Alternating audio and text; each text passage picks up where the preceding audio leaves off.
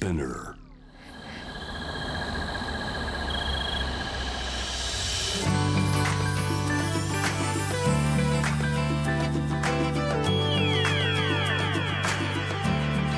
エネオス4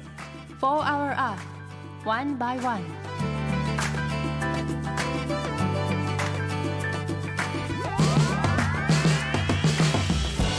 エネオス4 Hour Earth 1 by 1ナビゲーターの堀田茜ですこの時間は素敵なゲストをお招きし話題の SDGs について皆さんと一緒に学んでいく時間です、えー私は学生の時から、えー海外旅行が趣味だったんですけどやっぱりこのご時世まだまだ海外旅行はちょっと行けないだろうなっていうことで友人と2人で話して東京都内のホテルステイをしてきました。少し前なんですけど東京のフォーシーズンズホテルに初めて行ってきてあのまあ今まで海外旅行のために貯めていた こう貯金とかはやっぱ使えないのでその分こうちょっとゴージャスなところにあんまり普段泊まることのできないホテルに泊まろうっていうことでフォーシーズンズをこうネットで探したらすごく良さそうだったので決めたんですけどあのそこ行ってまあもちろんさすがかの有名なフォーシーズンズホテルだけあってすごくやっぱりエントランスからおもてなしから素晴らしかったんですけど特に感動したのが中のアメニティが本当にこうサスティナビリティに力を入れているんだろうなっていうようなものがたくさんあって基本的にプラスチックレスをされていてあのホテルの部屋についてるアメニティとかってまあ歯ブラシとかヘアコームとかそういうものってねプラスチックが多いと思うんですけど全部あの木の素材か竹なのかな？でできていてあので見た目もすごく可愛いですしそのコームとか歯ブラシを包んでいる、えっと、袋も全部紙でできていたりとかあとはお部屋についているお水もペットボトルではなくってリサイクルできるアルミ缶でできていたりとかなんかすごくアメニティってやっぱり一度しか使わないですし歯ブラシとかもそのホテルで使い捨てみたいになっちゃうのもったいないなって思っていたのでそういう取り組みをされていることがすごくびっくりしてなんかすごく嬉しかったです。あの久しぶりにこう海外に行った気分を味わえましたしあの窓から見える景色も、まあ、東京なんですけどすごくこうなんか本当に息抜きになってすごくいい体験だったので、まあ、感染予防とか皆さん気をつけながらもぜひ落ち着いたらホテルステイもおすすめです。ということで本日も SDGs 学んでいきたいと思います。そんな地球の未来を考えるこの番組はエネオスの提供でお送りします。エネオスもアジアを代表するエネルギー企業として安定的なエネルギーの供給や低炭素循環型社会への貢献のため地球に優しい新時代のエネルギーに挑戦する事業活動を通して SDGs で目指す持続可能な社会の実現に貢献しています。かなりいろいろな活動をしているようなのでそのあたりも番組で紹介していきたいと思います。そしてこの番組は JWAVE をキーステーションに FM ノースウェーブ ZIPFM、FM802、クロス FM、JFL5 曲をネットしてお送りします。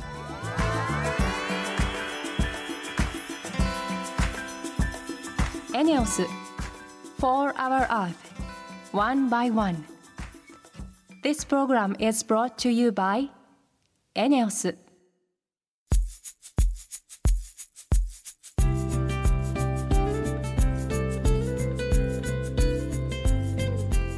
4 Hour Earth 1 by 1本日のトークテーマは SDGs の目標1貧困をなくそうです。そして今回のキーワードはバナナ。私も今朝食べてきました。バナナの力で貧困や自然さらにはゴミ問題も解決できるそうなんですが一体どういうことなのか今日もゲストの方に詳しく聞いてみたいと思います。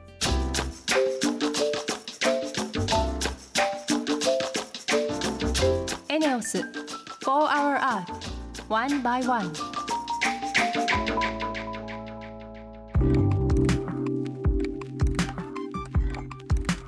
堀田茜がナビゲートしているエネオス4 Hour Earth 1 by 1本日も素敵なゲストの方とリモートでつながっています。1950年の創業以来卒業証書や証書ケースなど国内外の学校に学校事務用品卒業用品を収められている学校文具用品メーカー。宮沢株式会社の専務宮沢正弘さんです。よろしくお願いします。よろしくお願いいたします。学校文具用品というと改めてですけどどんなものになるんでしょうか？えーと、弊社であの制作している学校用品というのは、はい、新学期に必要とするもの、でもう一つは卒業の時に必ず必要とするもの、はい、この2つなんですね。で新学期用品は、まあ、皆さんが使うあの学級日記とか名札入学の時につけるあの表彰と言われるもの、はいうん、で先生が使う出席簿、うん、生徒さんを評価する昔言うと閻魔帳っていう手帳とかですね、で卒業用品は、まあ、卒業証書をはじめ症状を入れるあの丸筒とか、はい、角筒。あとあのブック型のホルダーとこういったものを作っている会社です。お一口にこう学校文具用品といってもいろんなものがありますもんね。そうですね、はい、あの新学期に新しいこう学校の用品が配られるのがすごいこうワクワクした気持ちを今思い出しました。懐かしいですそんな宮沢株式会社さんが近年取り組んでいるのがバナナペーパーで作った卒業証書でアフリカザンビアの人に笑顔を届けるバナナペーパープロジェクトと伺ったんですが、えっと、バナナペーパーって何ですか？バナナの茎木の部分っていうんですかね。はい、ええそこの部分からできている紙のことを言います。茎なんですね。皮だと思っていました。ね、あのバナナ自体は植物なので、うんうん、木とはちょっと違うので、茎っていう形ですね。はい、こちらなんですけども、アフリカのえっ、ー、とザンビアという国がありまして、そこで廃棄されるオーガニックのバナナの茎から繊維を取り出して、はい、日本の越前の和紙の技術を用いて作られたフェアトレードの紙になってます。はい。2012年の8月ですか、うん、えー、東京にあるワンプラネットカフェさんという会社それと札幌にあるエコの専門の名刺を作っている丸吉日清堂印刷さんから、うん、バナナペーパーの普及に協力してほしいと言われたのがきっかけです。へ日本の和紙の技術を用いて作られてるんですね。新しいです。こう普通の紙とどう違うんですか？えーとですね見た目は少しクリームかかっており、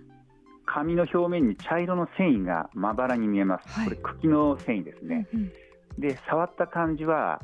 少し凹凸感があります、うんうん、で大きく違うのは、やはりあの2016年に日本で初めてフェアトレードペーパーとして認定されたこと、はい、そしてあの一般の紙っていうのは誰がどう作っているかってわからないと思うんですけども、はい。それが明確に分かっている紙、うんうん、それと廃棄される資源を取り出してできている、まあ、そういったところがこの紙一般の紙と違うところだと思います。なるほど。フェアトレードと聞くとコーヒーとかチョコレートはよく聞くかなと思うんですが紙っていうのは私初めて聞いたので、はい、そうですよね、はい、聞いたことないと思います、はい、国内でもやっぱり珍しいんですね。そうですね、これ初めてですね。うん、今も他ではフェアトレードの紙っていうのは出てないので。へじゃあそれが製品として仕事になれば、また現地でも雇用を生むことができますよね。そうですね、はい。うんうん、バナナペーパーはまあ廃棄されるバナナの茎を農家の方から買い取ることで、うんうん、農家の方たちの収入に貢献できて、そしてそのあの茎から繊維を取り出す作業で雇用をやっぱり生み出して、で私たちの会社では本当にごくわずかなんですけどもバナナペーパーで作った卒業証書や症状入れなどの売上の1%を現地のザンビアの NPO 法人に寄付して子どもたちの学習援助に役立てていってもらってます。なぜ卒業証書だったんですか？あえー、っとですね、うん、ちょっとこれ長くなるんですけども、はい。2013年の8月にですね私あの生まれて初めて小さい頃から憧れていたアフリカに足を運んでみました、はい、でそれがまあバナナペーパーの故郷であるアフリカザンビアだったんですね、うん、あのまあバナナの繊維を取っているところ、まあ、事業、はい、バナナ繊維の事業をやろうといったところがきっかけで実際アフリカの大地踏んでみると、まあ、本当に青い空、うん、澄んだ空気緑の多さ、茶色の土、写真とかテレビとか動物園でしか見たことないね美しい動物が自由気ままに生活するのをあのたくさん見ることができたんですね。そ、ね、えー、でその反面あの人の住む世界では貧困が多く学校行けない子どもたちがいたりとか、うん、安全な水がない。でマラリアにかかっても病院に行けなかったりとか村では貧困から来る連鎖がたくさん起きているのをその時に目の当たりにしたんですよね。はい一番また印象に残ったのがバナナの繊維を取る仕事で生計をされている方々への訪問ツアーだったんですけども、はい、村へ向かう途中あのガイドさんがリンゴを一つくれました、うんうん、で、まあ、リンゴをいただいたんですけどもちろんあの丸かじりするしかなくてですね、うんうん、あの丸かじりしてあの芯の部分が残ると思うんですよね、はい、でその残った芯を持って村の方に向かったんですけども、はい、で着いたらですね村の子どもたちがたくさん私たちを出迎えてくれたんですね、うん、そしてまあ車から降りた時にあの1人の女の子が近づいてきまして私にそのリンゴいらないのって言ってきたんですね。さっき丸かじりしたリンゴですよね。はい、もう茶色く少しなってるやつですね、うんうん、でもう芯しかないから捨てるんだと言ったらじゃあちょうだいって言ってそれを食べ始めたんですよ、はい。ええ、でその子は少しかじると他の子に回して他の子も少しまたかじると別の子に分け与える、うん、まあ、それが今でもちょっと忘れなくて、はい。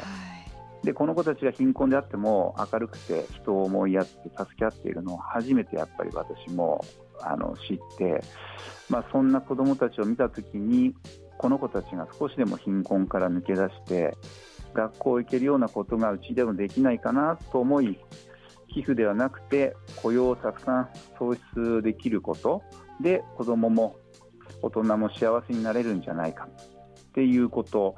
でアフリカの小さな、まあ、村で起きていることを、うん、まあ、バナナペーパーというあの紙商品を開発してビジネスにつなげて貧困や教育支援をしていく取り組みができればなっていうふうに思ったのが、うんうん、まあ、一つきっかけで。はいでまあ、そこで考えたのは弊社あの全国の学校さん20%近い取引があるので、はい、まあ、うちが作っている紙製品の卒業証書や賞状入れをまあ、バナナペーパーに変え販売しようというふうに思い、まあ、あの日本の子どもたちが一生懸命学んで終了した思い出の品をバナナペーパーにして、まあ、遠い国のアフリカで貧困のために学校に通えない子どもたち、まあ、一人でも多くでもあの学校へ通えるように日本の子どもたちと一緒に取り組もうと思ったのが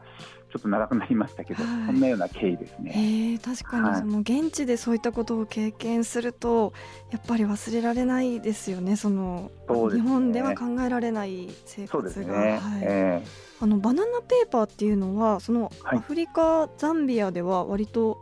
出回っているものなんですか？アフリカ、ザンビアというか、はい、アフリカではあのバナナ自体が、昔の日本のまあ芋とかと同じで、はい、米が取れなければ芋を作るっていうのと同じで、はい、栄養を取るための産物だったんですよね。えー、まあ、世界でも120カ国以上でバナナってやっぱり栄養のために作られてたりとか、まあ、産業として栄えているので、バナナ自体はあるんですけどもただバナナペーパーというのはやっぱりこのアフリカのザンビアのエンフエ村っていうところでしかやってないですね、はい、それだけ多くのバナナの茎が廃棄されてるっていうことなんですか？そうですね、あの通常のまあ紙のお話をすると紙の原料になる樹木って10年とか20年経たないと切って成長しないんですね、はいうんうんうん、で時間がかかります。でバナナの実ができるのが大体1年って言われてるんですよ、はいで、えーと、多年草なんですけどもバナナの実を取るともうそこからはバナナ生えてこないです。えそうなんですか。そうなんですね、はい、ですから1年で成長して、はい、で大体もう5メーター6メーターぐらいに大きくなって、うん、でその茎は1年でどんどんどんどん廃棄されていくのでえー、でやっぱりそれはあのバナナペーパーっていうのは木も切らない、はい、で森林を守ったりとかその砂漠化、うん、今でいうあの森林伐採で砂漠化になるとか水不足とか、まあ、動物を守るっていうようなことで、うん、本当に人や環境にとっていいことずくめだと思うんですよね。はいバナナってそんなパワフルなんですね。そうですね。あの食べるだけじゃないですね。えー、美味しいし、すぐ育つし、はい、それ確かにリサイクルできたらすごくいいこと尽くしですよね。そうですよね、うん、バナナペーパーを使用し始めたことで何か会社内で変化とかありましたか？そうですね、あのバナナペーパーと出会ってですねやっぱり私たちもその環境に対しての紙っていうのは今までもたくさん使ってたんですけども、はい、やっぱりそれはあの例えば私たちの学校なんてで、うん、教育委員会とか、はい、あの自治体、まあ、いわゆる官庁関係からの指示のもと、うん、その調達基準に合わせてものづくりをしてたんですけども、はい。人と社会と環境っていうのがつながっているということを理解して、うん、今では会社の中でみんなでみんなが幸せになるものづくりをしようっていう考えに変わって、はい、えー、と2015年なんですけどもあの森林認証 FAC って丸略して言ってるんですけども、はい、それをあの国際認証を取得して今弊社の製品はその森林認証を多く取り入れたものを今行うようにみんなでなってます。うん。その FSC 認証ってどんなものなんですか、はい、あえーとですね、FSC 認証とはあの、まあ、管理されている森林あの、まあ、1本木を抜いたら1本植えようみたいなそんなイメージなんですけども、はい、管理をされている木からその地域の社会にちゃんと配慮して、うん、まあ、それこそ児童労働もなく、はい、フェアトレードのみたいな基準で、作られているのが認証という形になってます。でうちではまあ昨年のまあ4月からなんですけども、うん、製造販売するすべての素材調達このサプライチェーンというものを見直してですね、はい、あのできるだけやっぱりその国際認証の、えー、FSC 認証の切り替えを今行っております。えー、まあ、この FSC っていうのはちょうど東京オリンピックのお話ありますけども、うん、ロンドン、リオ東京オリンピックでも FSC の紙を使うっていうもうこれもあの調達事項に入ってるぐらいあの一般的なものになっていて、はい、今あの今年の中学校の家庭語の教科書なんですけども、はい、そこでは責任ある消費者になるためっていうタイトルで、うん、FSC の認証マークこれも学ぶことになってるんですね。そんな中学時代からそういう知識つけたかったなって思います。本当に時代変わりますよね。時代は変わったと思います、はい、そして SDGs でいうその目標12の使う責任作る責任にも広がっていくと思うんですけれども、はい、最後に今後の目標について教えていただけますか？はい。まあ、うちをあの製造する工場なんですけども、あの今後はレストラン、うん、あのいう形で、例えて、まあ、食事をするレストラン、はい、で昨年あの紙の料理人という商標を取りました。お紙の料理人。はい。すごい。でまあこれはですね、うん、あのレストランでいうとやっぱオーガニックのレストラン。っていう形であのものづくりをしていこうよ。ということで、うん、まあ、仕入れる食材イコール紙は人や環境に配慮されたもので、安全なものにする、うん、でまあ、キッチン、まあ、うちの工場になるんですけども、うん、作る上では無駄をなくす方法を考えたりとか、はい、リサイクルの徹底あとはドネーションみたいな仕組みを考えようよと。でお客様へは、まあ、作る前作った料理に関しては、製品の背景をきちんとしようよと。いうことを今取り組みですね、はい、えーとまあ、SDGs の15、うん、緑の豊かさを守ろうの15の2っていうのがあるんですけども、はい、森林減少の阻止と劣化した森林の修復にも貢献に取り組み、うん、まあ、さらにあの作る責任、使う責任って SDGs の12であるんですけども、はい、この中に12の5っていうのが廃棄物の発生の大幅削減を達成することっていうのがあるんですけども、うんまあ、これを取り組む。で具体的には、まあ、昨年まで100トン以上 出ていたの紙の廃棄物をですね、まあ、今期はゼロにする。すごい、はい、でまあ、これによってあの2300トンの木を守って34トンの CO2 排出？にもちょっと貢献できるよう、まあ、頑張っていこうそれだけの量が貢献できるとできるんですね。あのロスをなくすっていうことですね。うん、なるほど。最近いくらペーパーレスっていう言葉も聞くようになったとはいえ、はい、あのなかなかやっぱり難しいところもありますしこういうバナナペーパーから改めて紙の存在についてこう考える機会が広がっていくといいですよね。もともとそう環境に配慮されている、うん、人や環境に配慮されている紙っていうのもあるんだっていうちょっとご理解を、はいしていっていただければなと思います。はい。とても興味深い話でした、え本日のゲスト宮沢株式会社の専務宮沢正弘さんでした。貴重なお話ありがとうございました。こちらこそありがとうございました。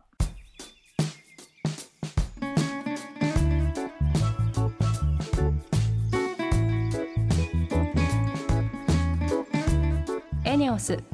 For Our Earth One by One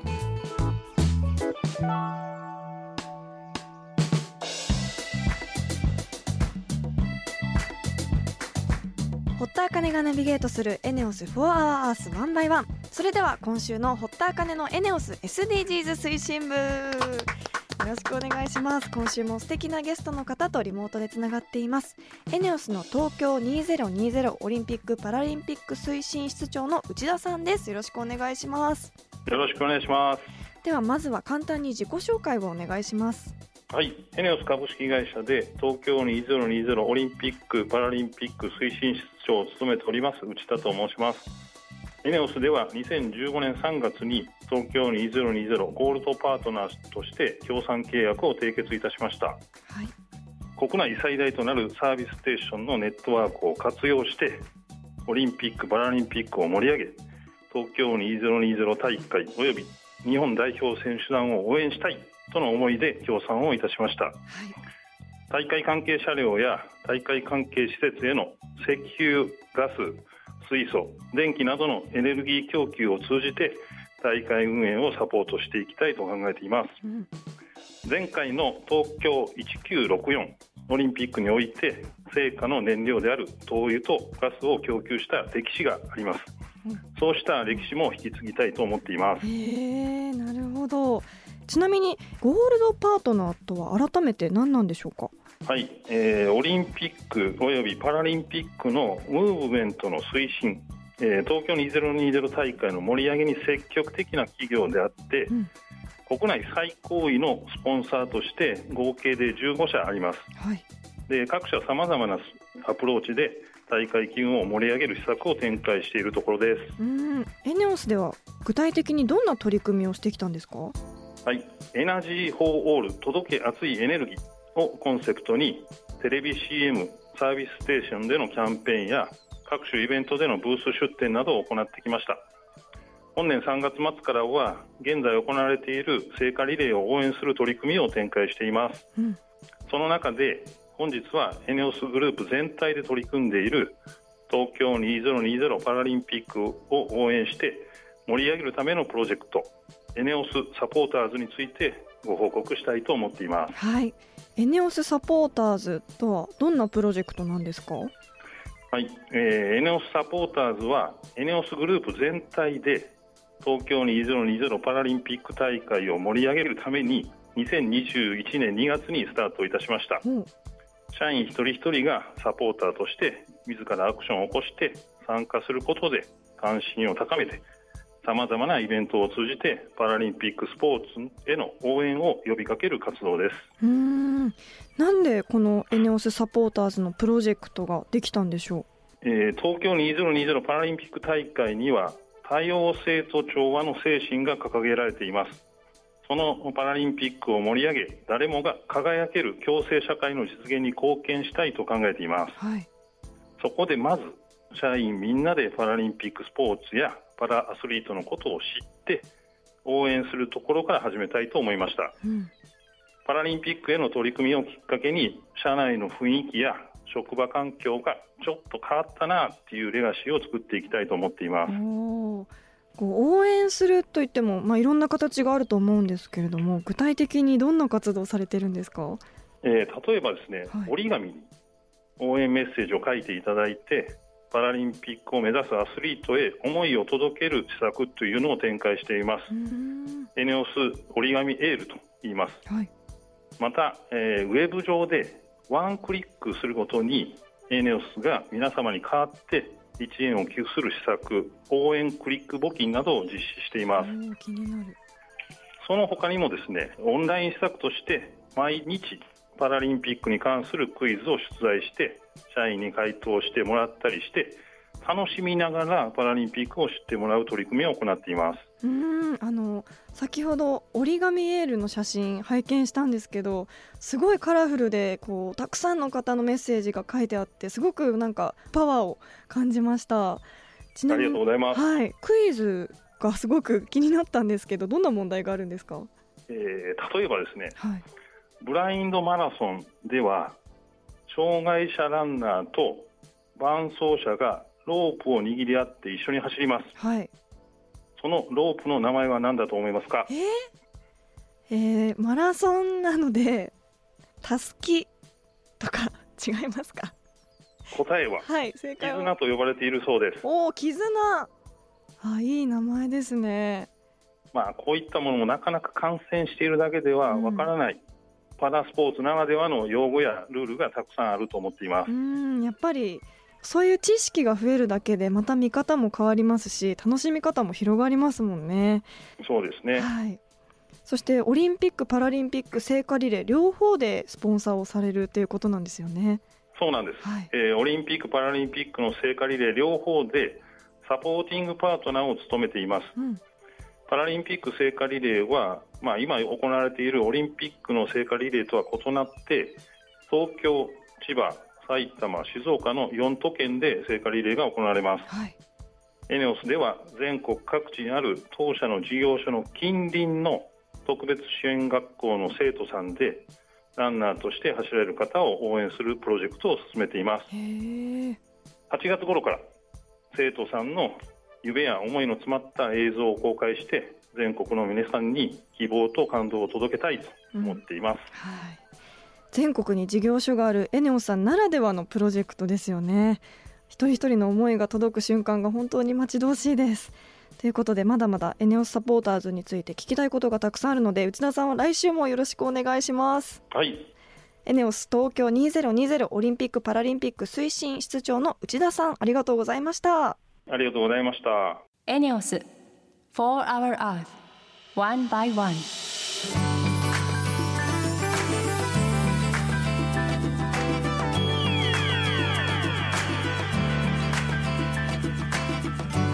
エネオス4 Hour Earth 1 by 1そろそろエンディングのお時間です、えー今日は学校文具用品メーカー宮沢株式会社の宮沢さんにお話を伺いましたけどもバナナペーパーすごく面白いお話でした。あのザンビアに実際行かれてその子どもたちとのお話もすごく印象的でしたしえっと、バナナがこう1年で成長してでその茎が大量に出るからそこからまたリサイクルするっていうすごく本当に自然にもう優しい植物なんだなバナナってってこう改めてあの知らなかった発見ができました。番組のグッズとかもバナナペーパーで作れたらいいななんて想像しながら聞いてましたけれども 今日もまた知らなかったお話が聞けてなんかもっともっとバナナペーパーでこういろんな卒業証書だけじゃなくて私たちが普段から取り入れる生活用品とかもっと広がっていけたらいいのにななんて思いました。来週のテーマは目標3すべての人に健康と福祉をです。リスナーの皆さん聞きたいことがあればぜひメールしてください。そして番組ツイッターもあります。ぜひ番組名を検索して「4HourEarth」の頭文字「ハッシュタグ #FOE813」をつけてどんどんつぶやいてください。それではまた来週のこの時間にお会いしましょう。ここまでのお相手は堀田茜でした。